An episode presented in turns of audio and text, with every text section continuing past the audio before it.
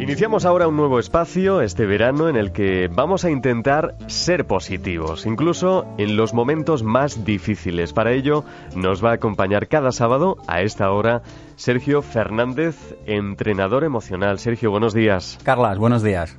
Decimos entrenador personal por no decir aquello de coach, pues ya sabes, bueno, debemos respetar un poco el diccionario. Si existe algo que lo defina en español, pues en español, ¿no? Entrenador emocional, entrenador personal. La verdad que no es una palabra que traduzca bien al español, pero vaya, lo podemos dejar así, en entrenador emocional. Bueno, pues Sergio Fernández va a ser nuestro entrenador emocional y Queremos huir en este espacio, Sergio, de los libros de autoayuda y si te parece, para que nuestros escuchantes entiendan la filosofía de esta sección, entramos en materia. Pues me parece genial.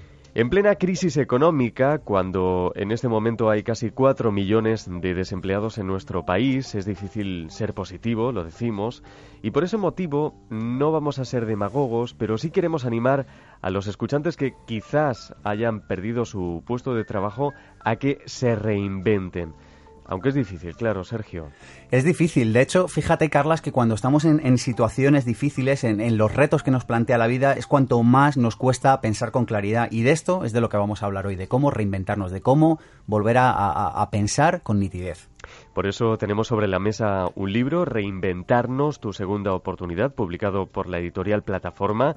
Y a tu lado, Sergio, en los estudios de Radio Nacional de España en Prado del Rey, está su autor, el doctor Mario Alonso Puig. Buenos días. Muy buenos días. Y gracias por acompañarnos. Gracias a vosotros. Pues mira, Carlas, el, el doctor Mario Alonso Puig es médico especialista en cirugía general y del aparato digestivo, fellow de la Harvard University Medical School y miembro de la New York Academy of Science y de la Asociación Americana para el Avance de la Ciencia. Pero para mí, Carlas, esto no es lo importante. Lo importante es que es una persona que nos ayuda a comprender cómo la ciencia nos puede eh, facilitar un desarrollo como personas, nos puede ayudar a reinventarnos. Bueno, pues si, te parece vamos a sintetizar brevemente qué plantea nuestro invitado en su libro y después conversamos con él. Pues claro que sí. Mira, el libro Reinventarse, tu segunda oportunidad de Mario Alonso Puig parte de una base y la base es la siguiente. Dice que cuando comprendamos por qué actuamos como lo hacemos, podremos empezar a diseñar nuevas estrategias que nos permitan alcanzar lo que parecía inalcanzable, que nos permitan, y de esto va el programa de hoy, reinventarnos y hacer una especie de versión 2.0, de versión mejorada de lo que algún día fuimos. Y esto vale tanto para parados como para personas que sin estar en paro quieren reinventar su vida. Bueno, Sergio, tres claves tuyas propias para quien quiera reinventarse. Pues mira, yo te diría que, eh, fíjate, cualquier persona que se quiera reinventar, tres claves muy rápidas. La primera, tiene que salir de la zona de confort. Y yo le propongo un ejercicio a nuestros oyentes ahora mismo, y es que cada día hagan algo que les haga salir de esa zona de comodidad, esa zona de confort que, por cierto, a veces no es tan confortable, que hagan una llamada que les dé miedo, que, que escriban ese email que, al que le tienen pánico, que hablen con su padre, con su hijo, con su hija, con su primo, no sé, que salgan de esa zona de confort, que hagan una cosa cada día que, les ayude a mejorar, que les, que les dé miedo, vaya. Bueno, zona de confort mm, resulta paradójico porque muchas veces no es una zona de confort donde se está estable, tranquilo y apacible, sino todo lo contrario, ¿no? Es así. En fin, otro punto. Otro punto, Carlas, atreverse a cerrar puertas con el pasado. No podemos inventarnos una nueva vida si no cerramos con partes del pasado que ya no queremos, bueno, pues estar con ellas. ¿Qué propongo? Vaciar los armarios. ¿Qué propongo? Quedar con gente nueva. ¿Qué propongo? Comprender que no podemos esperar que nada cambie si seguimos haciendo lo que estábamos haciendo. Y fíjate, esta sería otra clave para reinventarse, empezar a hacer cosas nuevas. Es de cajón, pero a veces es importante darse cuenta de esto. ¿Y el tercero? Pues fíjate, simplemente darnos cuenta de que aquello que vemos no es lo único que existe, de que de, que de alguna manera aquellas creencias que tenemos sobre la vida son las que modifican la realidad que vemos. Es decir, no existe una cosa llamada realidad, sino que existe unas creencias que son como unas gafas que nos hacen ver la realidad de una manera o de otra, Carlas. Señor Puig, al inicio del libro usted cita a Charles Darwin, dice, no es la especie más fuerte la que sobrevive ni la más inteligente, sino la que responde mejor al cambio. Cuénteme eso. bueno, a veces quedamos un poco obnubilados cuando vemos empresas enormes, cuando vemos personas tremendamente conocidas y pensamos que la gran fortaleza está en eso, está en el tamaño, está en la magnitud. Y la verdad es que, al menos la experiencia parece mostrar que no es así. Aquellas personas, aquellas instituciones que tienen un núcleo sólido de principios y que a la vez son capaces de adaptarse a los nuevos entornos, en el fondo no solo son las que sobreviven, sino además son las que prosperan. Mario, nuestras experiencias, especialmente aquellas que son muy intensas desde el punto de vista emocional, son las que, las que dan lugar a nuestras creencias inconscientes, que hablábamos hace un momento de ellas. Son aquellas creencias que actúan por debajo del plano de la conciencia y que nos hacen, bueno, pues ver la realidad de una manera o de otra. Y yo te pregunto, ¿cómo incidir sobre esas creencias? ¿Cómo cambiar esas creencias? ¿Cómo detectarlas, de hecho? Bueno, las creencias que tienen más impacto en nosotros no somos conscientes de que las tenemos, operan a nivel inconsciente. Es importante que sepamos que este tipo de creencias para nosotros son certezas incuestionables y están dirigiendo muchísimos de nuestros procesos mentales. La clave para saber cuándo una persona tiene una creencia limitante es observar el cuerpo. Cuando un ser humano se llena de tensión ante una situación determinada, cuando un ser humano siente que su cuerpo se bloquea, que su mente se nubla, en ese momento sabemos que una creencia limitante se está activando. En lugar de pensar que ese desafío es demasiado grande, yo invito a un momento de paz, un momento de serenidad y hacerse uno a sí mismo una pregunta. ¿Qué me estoy diciendo a mí mismo? ¿Qué me estoy diciendo a mí misma para sentirme tan insignificante, tan pequeño en esta situación? Qué difícil es eso, ¿eh?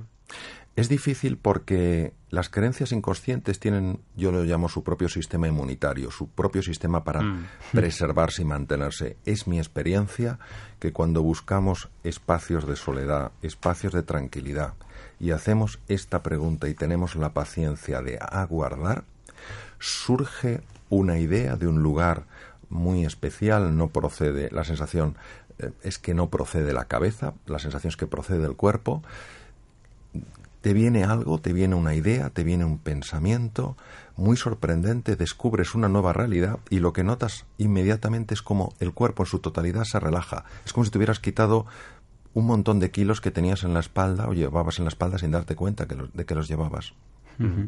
¿Cómo sabemos con qué filtros mentales quedarnos, Mario, y cuáles rechazar? Porque, claro, yo una cosa que me encuentro a veces es que hablas con personas y dices, hombre, pero tampoco es plan de echar por la borda todo lo que he aprendido en la vida. ¿Habrá algo que me sirva? Por supuesto, por supuesto. A ver, la reinvención no consiste en rechazar el pasado, sino en aprovechar al máximo toda la información que viene del pasado. El pasado nos ha de informar. Lo que creo que es importante es que no nos determine.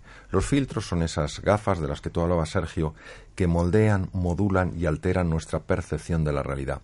Cuando un ser humano se siente absolutamente impotente para hacer frente a un desafío o a un reto que se está encontrando en su vida, no cabe duda que esos filtros están actuando. No quiere decir para nada que el problema no sea difícil, el problema puede ser muy complejo.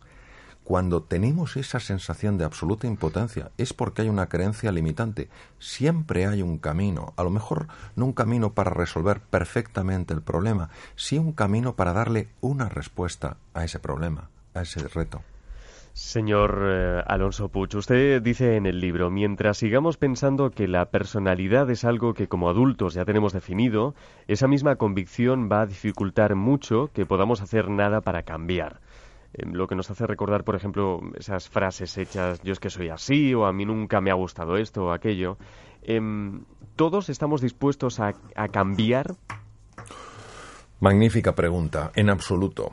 Muchas personas dicen que quieren cambiar y no hacen absolutamente nada para cambiar. Porque el cambio, el cambio personal, la transformación, da mucho miedo. Es salirte de esa zona conocida, de tu status quo, y empezar a explorar más allá de las limitaciones que uno mismo se ha impuesto. La personalidad es como un rol, como un papel. Si una persona en una empresa, pongamos por ejemplo, considera que todo Mm, todo lo que es ella queda definida en el papel, jamás se saldrá de su papel. Y no mm. cabe duda de que podría hacer cosas más allá de su papel. Igual ocurre con la personalidad. Cuando nosotros decimos yo soy aquí, nos estamos limitando a una descripción que hemos hecho de nosotros mismos que nos impide absolutamente explorar nuevas posibilidades y nuevas oportunidades para nuestra vida. Es la rigidez con la que nos definimos nosotros mismos la que en el fondo nos está limitando.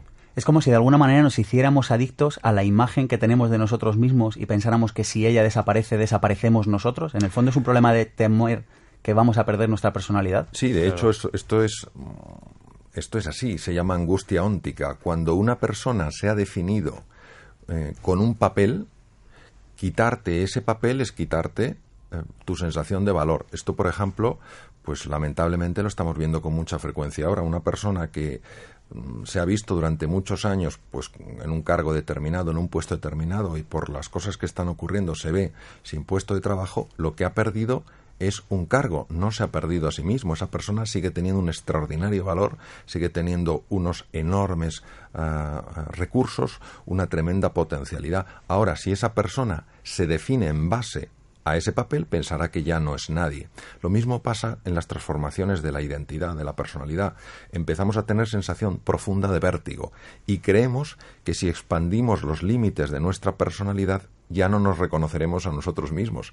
Y en el fondo lo que haremos será desplegar y permitir que florezca la verdadera naturaleza, la verdadera realidad que somos. Doctor, yo no sé si, sin, sin ser demagogos, ¿eh? no sé si la crisis está ayudando a remover esas personalidades.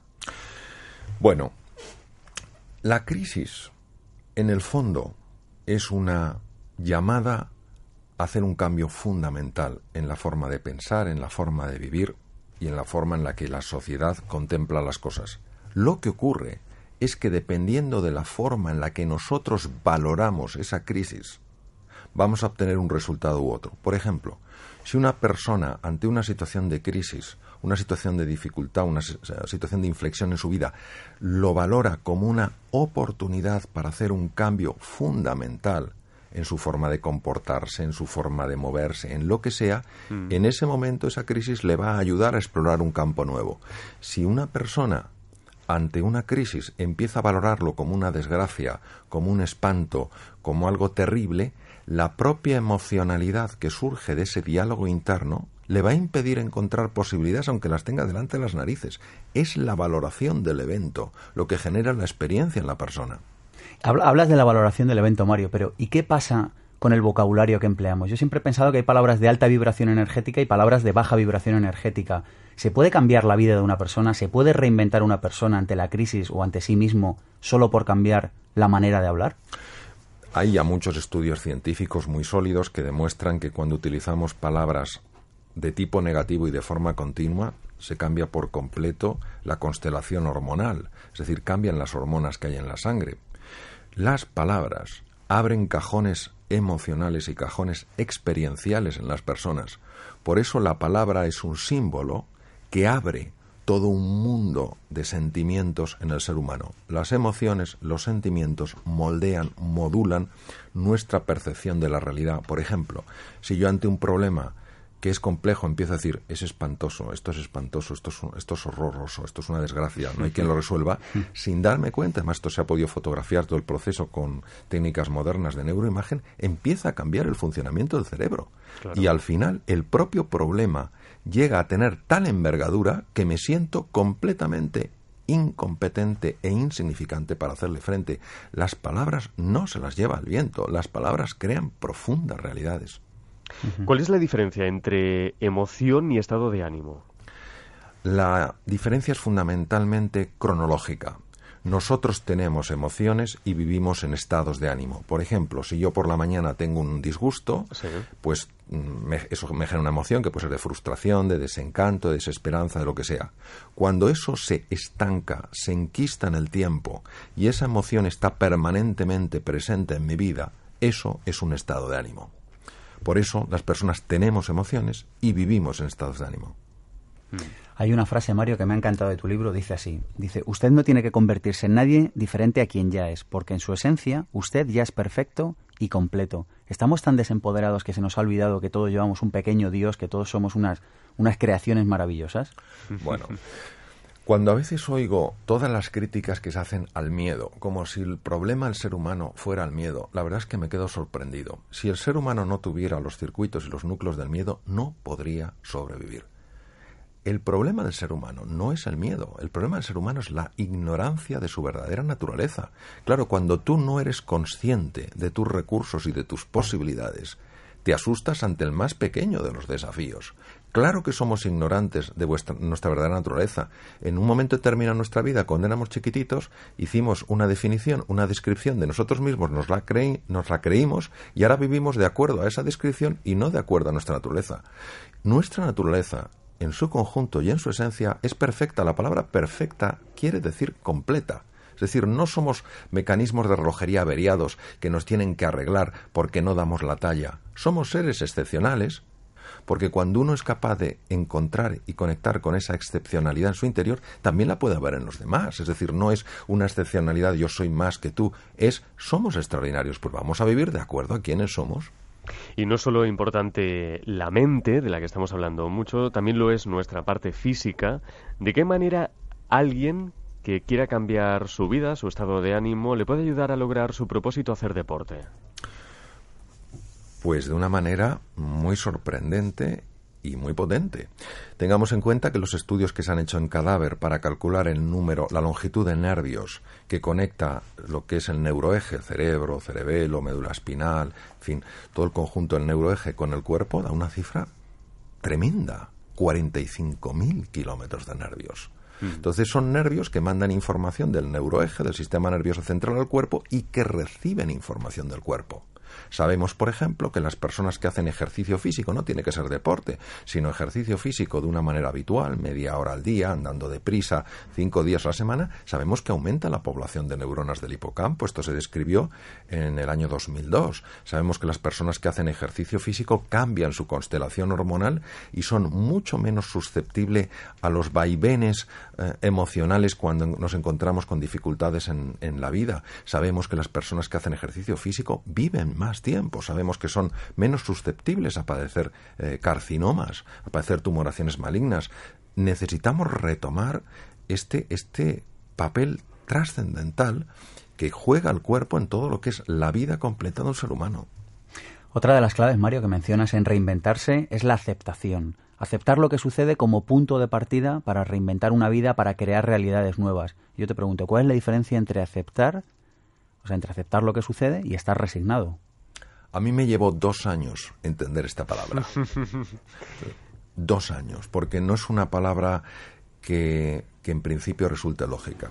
La aceptación solo significa reconciliarse con la realidad, es decir, asumir una realidad sencillamente porque es, aunque no me guste.